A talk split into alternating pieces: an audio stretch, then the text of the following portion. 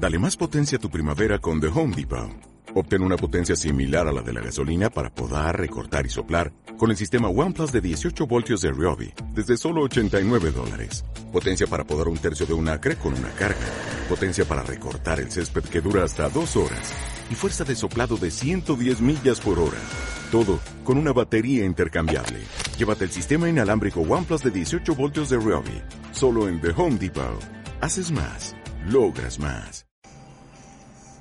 Una noticia que dábamos a conocer días atrás es que Córdoba ya tiene su ley de talles porque la Unicameral aprobó la norma por la cual todas las empresas radicadas en Córdoba deberán confeccionar sus prendas en todos los talles. Los negocios, a su vez, estarán obligados a disponer de ropa de todos los tamaños. La legislatura de la provincia de Córdoba aprobó este miércoles por unanimidad la ley de talles que obliga a los fabricantes y vendedores de vestimenta y calzado a disponer de indumentaria acorde a las medidas antropométricas reales para mujeres y varones según rangos de edad. La idea viene tomando forma desde hace cuatro años.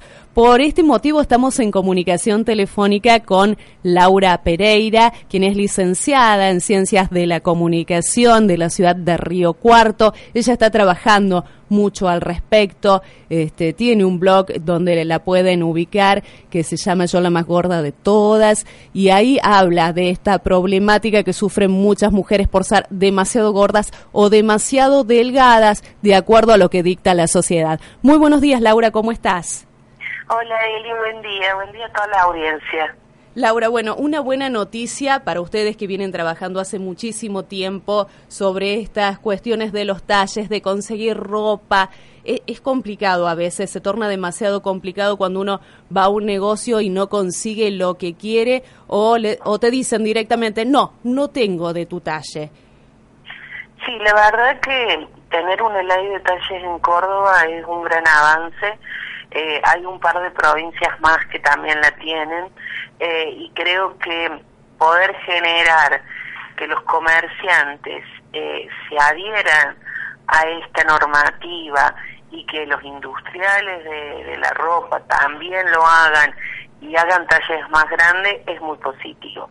Hay que esperar 180 días para ver si esto se va a comenzar a aplicar, hay que ver eh, si, si todos se van a aprender a esta propuesta. Creo que también eh, es importante, como lo vengo diciendo, seguir bregando por una ley nacional de talles, porque, digamos, si a nivel nacional eh, solo hay un par de provincias, seguimos de algún modo eh, sin cerrar un círculo en donde algunos sí, algunos no, y esto puede generar un justificativo para que muchos más comercios o industriales eh, decidan no hacer talles eh, más amplios, ¿no? Y cuando hablo más amplio me refiero a para gente más flaquita y para gente con exceso de peso. Eh, hoy, hoy la ley de tallas está planteando una normativa eh, de hacer eh, por numeración y, y extiende a través de lo que son las normas IRAM, eh, creo que 7.500, bueno, eh, para hacer determinados talles más. Sigue quedando que gente afuera en esto, ¿no? Entonces, eh, digo, eh, es muy positivo, muy positivo haber avanzado hasta acá, que estemos visibilizando esto.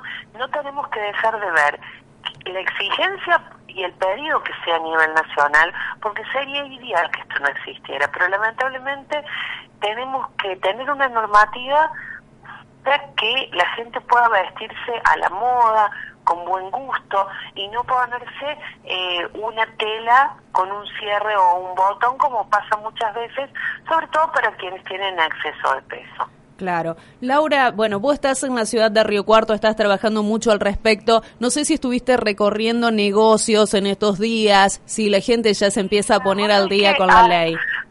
ayer estuvimos hablando en algunos negocios con la gente, viste, hemos formado un colectivo llamado Cuerpos Diversos eh, desde acá de la ciudad de Río Cuarto, que está abierto a toda la comunidad, a quien, a quien se quiera sumar eh, estuvimos con Viviana Pomilio, con Karen Guigues, que es una joven universitaria que también está estudiando comunicación y quien ella pasó por una circunstancia muy fea a la hora de comprar ropa, viste, de, ser discriminada, de, de, ser maltratada por por una empleada de un comercio a raíz de que ella tenía como un número más alto de de, mm, de uso de un, del pantalón, ¿no?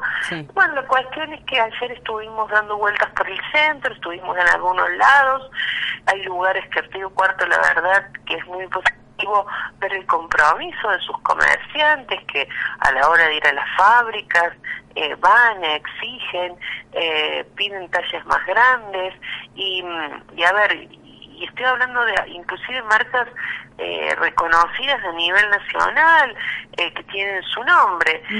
También tenés la otra realidad, vas a, otros, a otras marcas donde sinceramente te digo, me asusta porque son marcas para adolescentes, son franquicias y en donde el talle más grande es un chiste. Si vos ves hoy el tamaño de, un, de una chica normal, eh, hoy hoy las mujeres tienen su cuerpo, ¿no? Tienen sus curvas. Un adolescente está en pleno crecimiento eh, y, que haya que el talle más grande sea un 28, a mí sinceramente me asustó porque te soy sincera, yo pienso eh, en, en, estas adolescentes, que puede ser tu hija, mi hija, quien, quien sea, que, que vos decís, ¿qué futuro le depara a, a, una niña o a un adolescente cuando se encuentra que se quiere vestir a la moda? Es como un hecho cultural, como un hecho social normal y se enfrenta que no se puede vestir, ¿no? Y queda excluida y, todas estas marcas generan toda una conceptualización donde el adolescente quiere ser parte, ¿no? Quiere vestirse con cual o tal ropa. Y al quedar excluido, eh, genera una circunstancia y una situación muy fea en estos adolescentes. Entonces, viste, en este recorrido ves todo, ¿no? O sea, ves, eh, ves la buena voluntad, inclusive en, en, en los empleados de quienes venden estas marcas pero que, que te dice, bueno, el precio más, más alto es este y lo hace eh, el, el industrial, el dueño de la marca. Y vos ahí tenés toda la otra cosa para repensar que el modelo de belleza que se quiere y que se sigue imponiendo es el de la medida 90-60-90. Claro que sí. Una medida que es ideal, que la tienen algunas chicas, pero que no es lo normal tampoco. Entonces, viste, es complejo. A mí, digamos, más que a mí preocuparme por lo que yo pueda conseguir, que a mí me encanta comprarme ropa y me encanta poder también vestirme a la moda y todo, a mí lo que más me preocupa son los adolescentes y los niños. Porque ellos están en una etapa de formación en donde eh, el quedar excluido, el no ser parte, eh, lo viven muy mal a muchos de ellos. Eh, y ellos tienen derecho a vestirse como, como les gusta y a, y a ser incluidos por todas estas marcas. Y lamentablemente muchas marcas dejan afuera a, un gran espectro de, chicas y chicos. No es que son unos pocos, eh, eh, es, muy grande la gente que queda afuera. Claro, Laura, ¿se puede denunciar esto a algún lugar? ¿Hay algún número de teléfono o, o alguien con quien comunicarse donde uno pueda denunciar? Mira, yo no sé cómo va a ser ahora la cuestión en función de que haya una normativa. La denuncia eh, sucede cuando eh, hay un acto de discriminación, digo, de persona a persona. Uno podría decir también que hay un acto de discriminación a la hora de no poder conseguir ropa. Pero bueno, o sea, eso no, no es así, digamos, no. Por lo menos hasta donde yo sé, creo que no que no se puede denunciar. Hay que ver ahora qué pasa con la ley. Cuando la ley comience a ser ejecutada, hay que ver qué pasa cuando el cliente va al comercio y no consigue ropa. Y, y digamos, enmarquémoslo también dentro de esta normativa de las normas IRAN, porque a ver, puede que vaya una persona con un alto índice de obesidad y quizás no esté incluido dentro de estas normas IRAM que exige la ley, entonces, digamos, como que no puede exigir. Digamos, eh, hay, como, hay, hay otros vericuetos también en esta cuestión de la ley. Te repito, a veces uno parece que nunca se conformara. Eh, yo, yo trato de valorar muchísimo esto de, de la ley, pero también tenés que seguir pensando en la gente que sigue quedando afuera. O sea, no, no hay que dejar de pensar, hay que ver el avance que es súper positivo y que es muy inclusivo, pero no dejemos de pensar y de ver aquellos que siguen quedando en los bordes, en los costados de nuestra sociedad por muchas circunstancias. Respecto a si hay un número, eh, ahora creo que no, ahora creo que no. Hay que ver cuando esté la ley y hay que ver si también el gobierno que genera esta ley es el que luego ejecuta los controles para ver si esto se cumple, ¿no? Porque que no sea una instancia de hacemos una ley, hacemos toda una movida de prensa, quedamos bien en la sociedad y después seguimos viviendo la misma realidad los clientes y los usuarios, ¿no? Eso yo, yo estoy esperando, quiero quiero ver cómo qué pasa en 180 días.